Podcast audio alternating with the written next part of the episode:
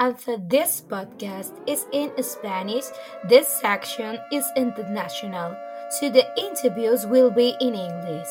We take the opportunity to inform you that you can contact to us by our email holisticmetalpodcast at gmail.com. I leave you with our director to address our Spanish audience. Hola metal oyentes, esta es nuestra sección internacional para poder traer los grupos de otros países para que los conozcáis. Las entrevistas serán realizadas por nuestra redactora Andrea, en inglés, aunque en nuestro blog holisticmetalpodcast.es estará transcrita lo más importante de la entrevista. Espero que os mole. A tope.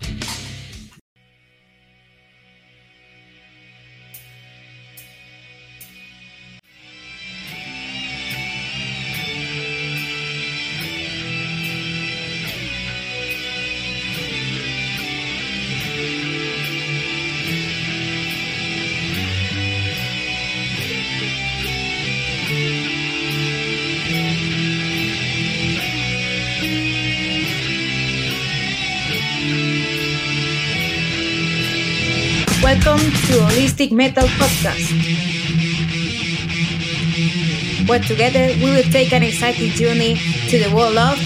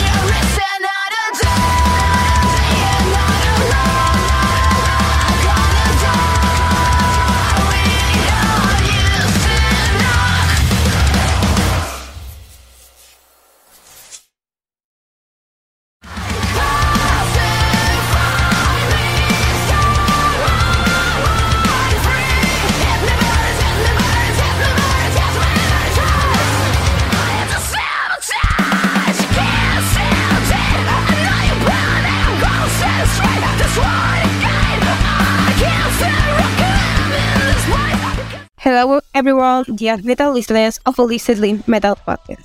I take this opportunity to remind you our social networks. You can find us in iVoox, Spotify, Instagram, Facebook, TikTok, YouTube as Holistic Metal Podcast.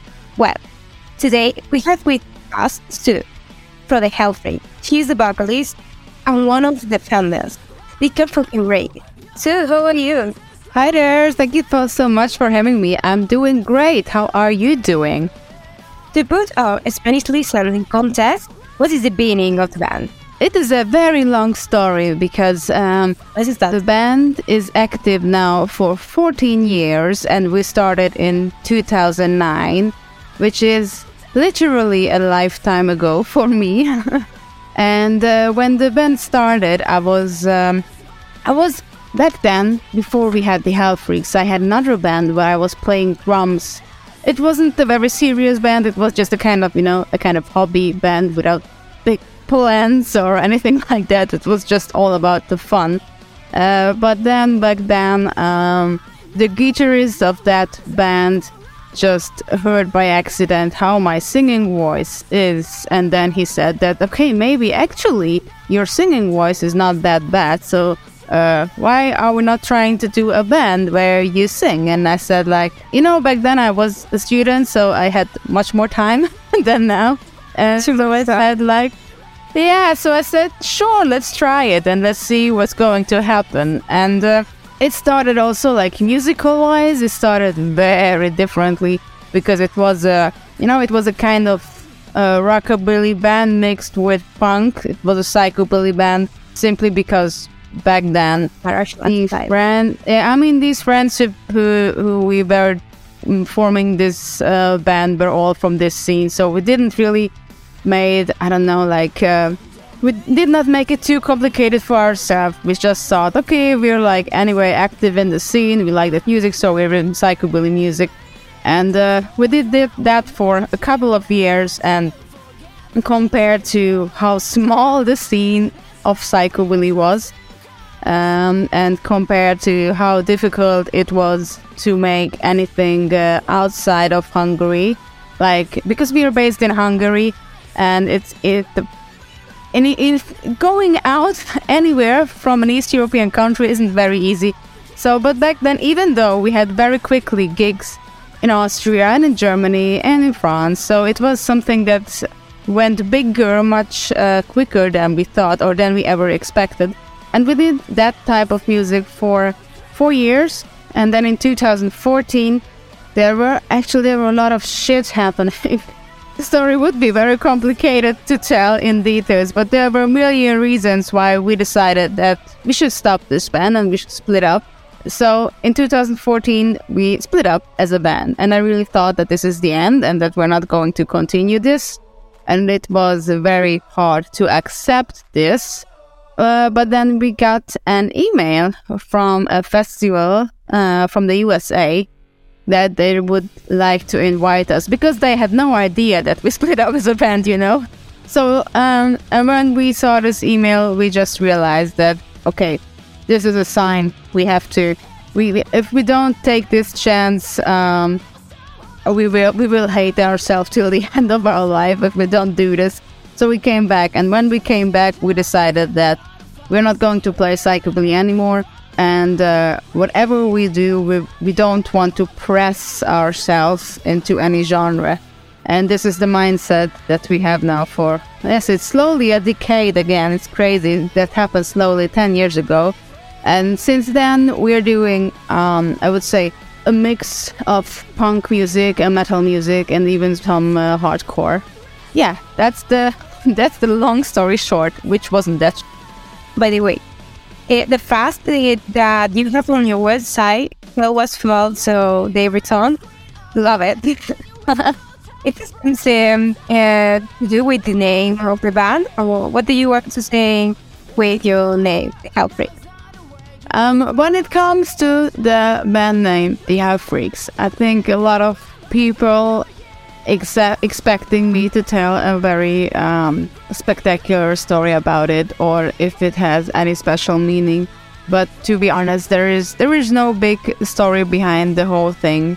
When when we made or when we created this band back then the only thing that was clear for us that we want to have a band name which is like just one name which is i mean one word i was back then i was working in a bar and the bar was as a bartender and i was and that bar was very outside of the city outer rim of budapest and it was you know it was the type of bar where all the old guys are sitting at the bar and just drinking the same drink every evening and not even talking just sitting there and staring out of their head. So it wasn't like the happiest place on earth and also i did not have so much to do there so I remember that I was just there and like figuring out what name could fit. So I tried to I tried to figure out what type of two words I could put together or what is it what could define what we are. But you know, as we haven't done anything back then, it was just like you, had to name the kid without even seeing the kid. So it was like um, you know, like a lottery. Just finding out numbers, finding out names, and then hopefully it will fit. And then I brought my ideas to the guys. I was doing this band, and Hell Freaks was the one that everyone liked. And on the other side, you have to keep in mind that back then we did not know that this band is going to be part of our life for so long. We did not know that it's going to be something more than just a fun, than just a just a hobby band. So maybe, if I would have known that, maybe I would have, uh, I would have, uh, yeah, like think a bit more about it till, till we decide for one name. But uh, yeah, I mean, this is how it turned out, and I, I really like it. I think it fits really great because I still see us as a kind of freaks in all the genres because we are mixing our own stuff, and it is pretty unique what we are doing. So I think it fits well, and uh, yeah, so so there is, as I said, there is no big concept behind the name. We we just grew to the name, but Great name. Okay, and now let's take a trip back in time. The Hell Freaks was born in 2009. Also, uh, also had a shape, and imagine that around that began together could rock, comedy, and metal equal in easy, right?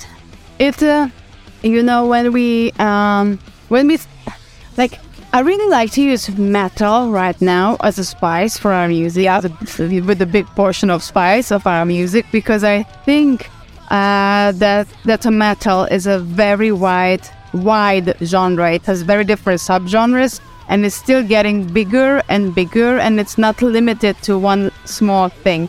The commu- community of metalheads is big, and there are big differences between the metal subgenres.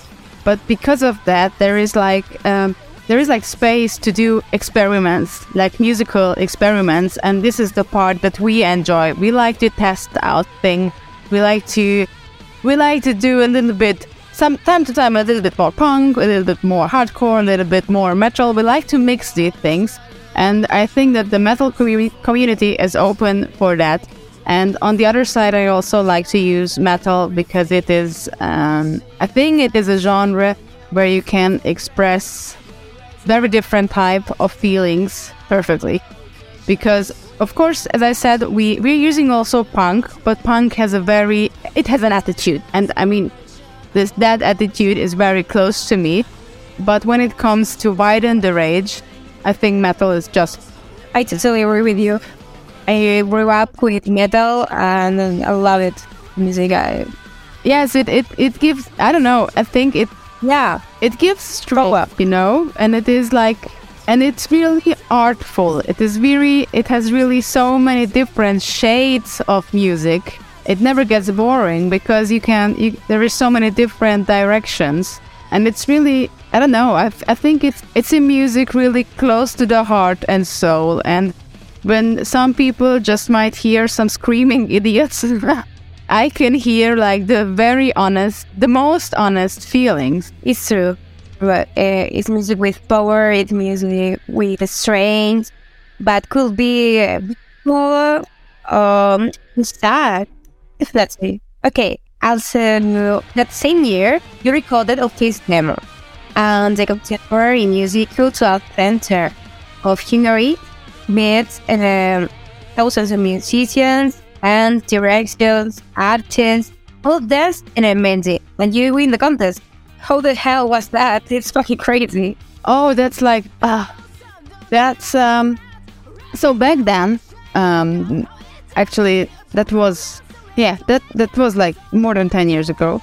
Um, the Hungarian government had like programs to support Hungarian culture, and part of the Hungarian culture is also like music. So, uh, young bands had the opportunity to participate in this program, which means that we could tell them, for example, like what we did, that this is uh, our plan is to record music, and our plan is to make a music video for a song and to put it out on YouTube. And they, it wasn't a, it was not a live concert where they compared us with other bands. It was much more about that they decided who they think they really need the support and to make the best of that financial support. So back then, as I said, I was just a student when I was uh, starting with the Hell Freaks. So we had absolutely no money. It was for us it was almost impossible to record the first album because it was so No, it's best. so so difficult to have um, any financial yeah, yeah, it was very difficult. It was very expensive. I mean, it still is, but as a student, you have like you have nothing, you know. But somehow we recorded the album. It was impossible for us to record a music video, and thankfully, uh, we got picked in this program. So the first music video re- we recorded was Boogeyman. And that was paid by the Hungarian government, which is very funny. but it gives you that 3 million visiting YouTube, and it becomes a most viewed comedy video in history at that time. How did you feel there? Yeah, but actually, it is. It. I mean, it's a crazy feeling. It is very crazy, and and I think that it's now at six million views, which is unbelievable. I mean, the country where I live, we here we have 10 million people. The huge city Budapest. Here we have two million people. And thinking about that, six million people have seen this video. This is like, well, actually, I think I cannot even understand it. but on the other side, you have to imagine that back then, this was just a hobby band. It was just a fun band. It was, Hobby.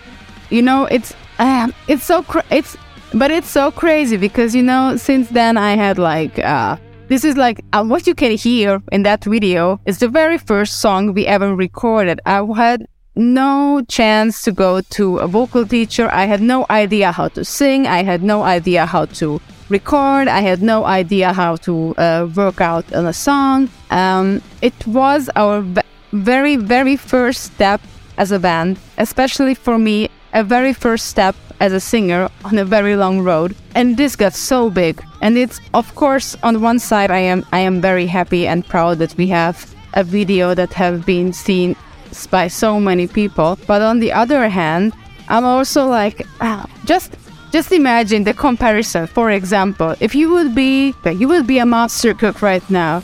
Oh, yeah. Um, Yeah, yeah, I just wanted to say it's like if you would be a master cook now and the most famous food of you would be the first egg that you have ever put. You know, this is how it feels for me because I know that we are now so much, you know, we are now so much, or I personally learned so much more about vocals and I learned so much more about recording and about songwriting. And uh, I think that we are so, as a band, we are now so stronger and I'm surrounded with so great musicians that I'm like, ah, it would be so amazing if if if back then I would have been more prepared than I was. more prepared than win the But yeah, this is how it is.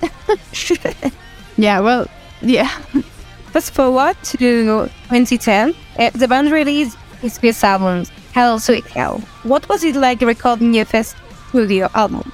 yeah that was the very first yeah it was um as i said it was very complicated because back then we had like no money it was it was very crazy because we just found the studio we just found the studio that uh that took us to record the album and i think we had like 48 hours to record everything and none of us did sleep and none of us did eat and um, we just we just recorded everything that we can in that 24 uh, 48 hours so it was like it was like a recording marathon it was crazy It's a difficult time. I see. Um, what are your um, influence in your music? it is um you know it's it's i am uh, on, only like i am only doing writing the lyrics and the vocal melody and the guys of the band are doing the instrumental part which of course is the heart and soul of music so i think the inspiration of the songwriting is very different for each of us for me personally, when it comes to the lyrics, I am like, um, I am very bad in writing lyrics when I am happy. I don't know why, but when I am happy, I'm like, I can't write lyrics. So for me, I think the inspiration comes from from the darker corner of my mind because this is somehow uh, how I can get better when I start to write, and uh, it's always something different. It's but it's always reflecting on this on my life situation. So it's always changing because of that. Um, but my hope is always that um, maybe someone else is feeling the same whatever I'm writing, and if someone else is feeling the same, and that they when they realize that they are not alone with this, I think this is like the best feeling when I know that I can give someone with my lyrics um, some support.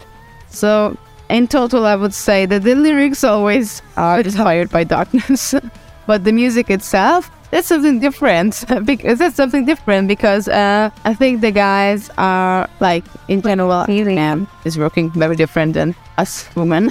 Okay. yeah, It, it's pretty cool to, to know this from, from your lyrics. You express it in darkness. yeah, yeah, Yeah. yeah. yeah that how that's how it is. In 2012 and 2013, we released your second album, Circus of Shame, a shake of rock of psychobilly. Uh, what kind of opportunity have you this work with ukulele was a special one for you? You know the the second album, as as you just said, it was still a psychobilly album, and back then we had like a, a, a lot of invitations outside of Hungary. We toured a lot in Europe, but it was also it was for me that album was also the album when I realized that from the creative perspective, I am I'm I did everything that I can do in psychobilly and that I don't feel like I should I, that I want to stay in that genre. So on one side it it opened a lot of doors for us, but on the other side in myself I felt like uh, that I have to close that door because on the creative side I wasn't I wasn't happy with it anymore. It sounds cool. um, late in 2014, the Freaks time stopped. I think you can tell us, don't worry about your feel, feel free to Spain, whatever you want. Yeah, so you know, in 2014, there were a lot of issues. There were, I had also, not I, but I felt like that we we were not really a happy family anymore with the bandmates, uh, how it was at the beginning. So I felt like, like that it's not really supporting our friendship anymore. And we also had very different goals in life. Um, for me, the band became at that point very important. For others, it could not be that important. Even others wanted to focus more on I don't know how to how to get out money of the band, uh, and then others just wanted to didn't wanted to go anymore on tour. So there were different people with very different goals, and we didn't wanted to ruin that friendship as I already said, I'm like I felt like that on the creative side, I don't wanted to go on with psychobilly because even though I like the genre, I still like to listen to it, but I don't want to uh, write anything in that. Or I right now I feel like I don't want to write uh, songs in that genre anymore because it's very limited for me. So we decided that we should not poison each other. We should not ruin our friendship. We should not, uh, you know, do this because of the wrong motivation. So we thought that this is the time to stop doing this band. So we stopped doing this band, and we really thought that this is like the end, and this we should not continue anymore. And for me, it felt like a very hard, very difficult uh, split up with a relationship. Really, was, uh, my heart was broken, and I, it was very hard for me to find any sense, any new sense in life because I always needed that that extra something in my life. Yeah, but uh, life had other plans because uh, half year, half year later, after we decided that we uh, want to continue with doing music, we just got an email um, from uh, from the Incaniro Festival from the US, and that they wanted to invite us because they did not know that we split up. So um, first, I just got that email, and I thought, "Fuck, what an opportunity!" But well, we are not here anymore, so okay, I will leave it like that. But I just showed that email back then to our drummer, and he said that no, this is this is a sign we should we should continue it, but let's continue it the way that makes us happy. So what we did was that I teamed up with my uh, with our drummer back then, and then uh, we decided that okay, from now on we will do music without forcing ourselves into any genre. And uh, yeah, then the first album was written, which was Astoria. We got a new bass player and a new guitar player. And that bass, player that we met at that time, he is actually the one who is res- responsible for the awesome long players like uh, God on the Run and also the new album, the instrumental part. So, so it was like uh, it was a typical story that when you thought that everything is done and everything is shit and you have no future, then everything turned so much better than it was. So, so proud. Um, that the, the change is quite evident when 2016 released your album, God on the Run. Uh, how did you rate this work compared to the other in reference to change of lineup? So in 2016, we released first Astoria, not God on the Run. God on the Run was released uh, later. So Astoria was still an experimental phase of the band uh, because we had to figure out what. Because we, we knew that we don't want to uh, push us in any genre, but we did not knew what it is exactly what we wanted to do.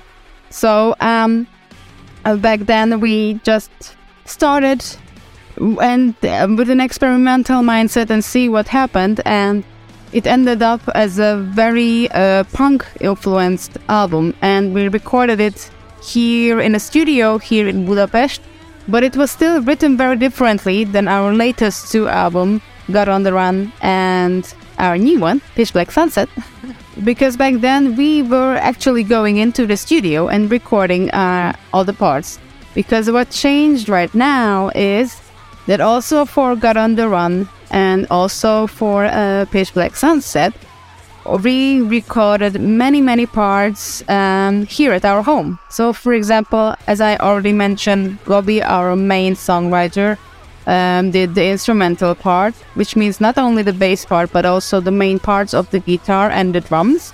Of course, the other guys also give their spice to the music, but let's say that Gobi is laying like the, the ground for each song and I could record uh, the vocals here at home. And um, this was a, a very big uh, game changer for me to be here at home and record in a relaxed environment and not recording in a studio with time pressure and like a financial pressure, if you know what I mean. And now, as started by this terrible 11, how did you manage the pandemic? Well, the time, uh, as I, but you know, when you have a time limit, it is like, uh, you know, you're doing now whatever you can do. You're doing your best, and you just hope that it's going to be okay. But the difference is that when I'm recording here at home, let's say, let's say we are doing a recording session, and it, time to time it takes many, many, many hours. So it's even possible that we are doing a vocal recordings for uh, six, eight hours. This can truly happen. But if I feel like at the end of the session that, you know what, maybe I, maybe on another day I can do it even better, then there is no pressure because then next day I will try it and if it's better, then we'll take the new take. If it's not better, no problem because we have the older take. So it is very uh, relieving to have an opportunity like Yeah, it's one. and you release a single with an official video chat.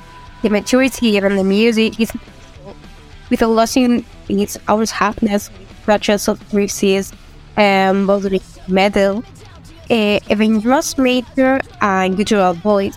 Is it the cover letter for your next album? Uh, what can you tell us about what was Awaitas?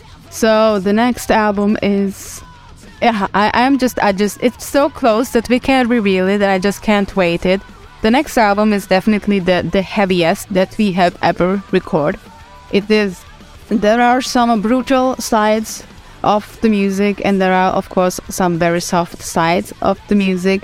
And the whole album is uh, also musical wise but also lyric wise it's about opposites. It's about um, it's about the past and the future. It's about the eastern and the western culture.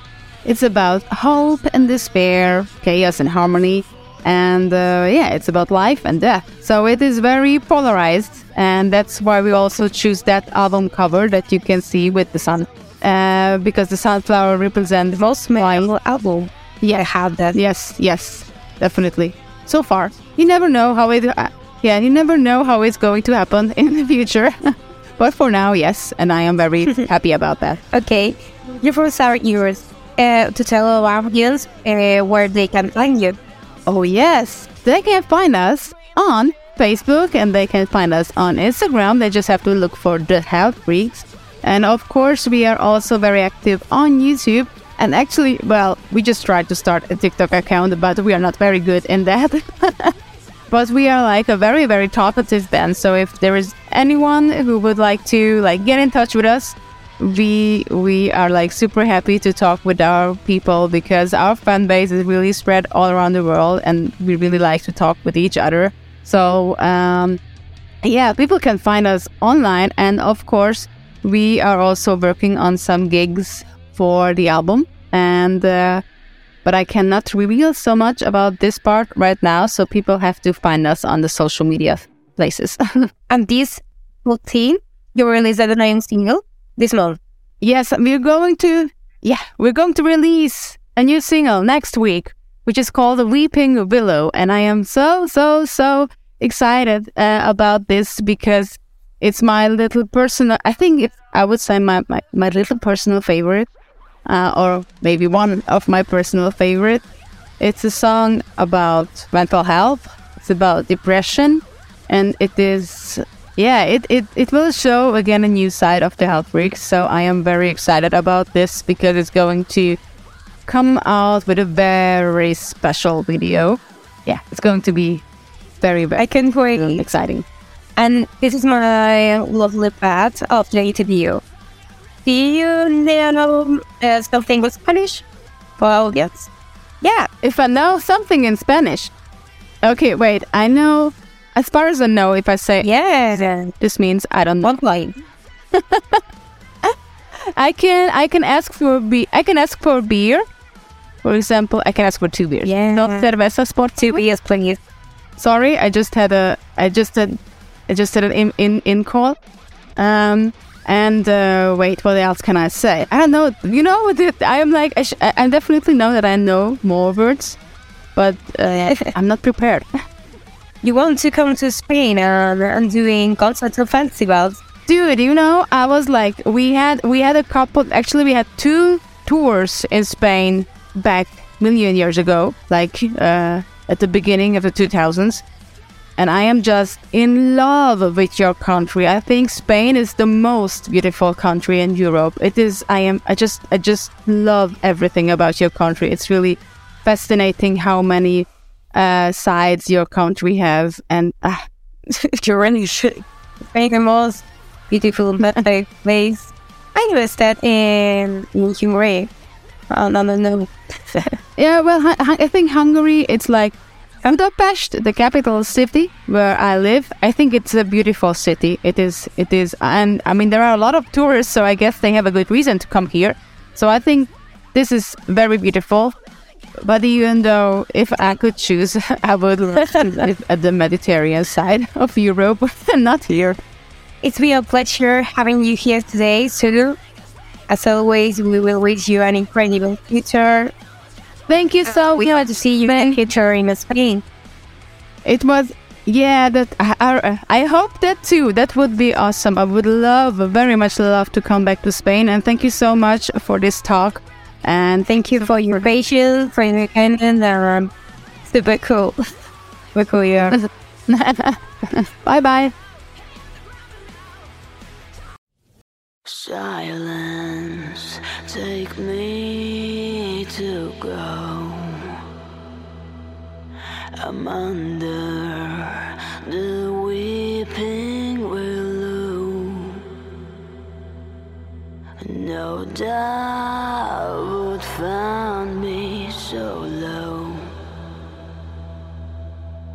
Silence, send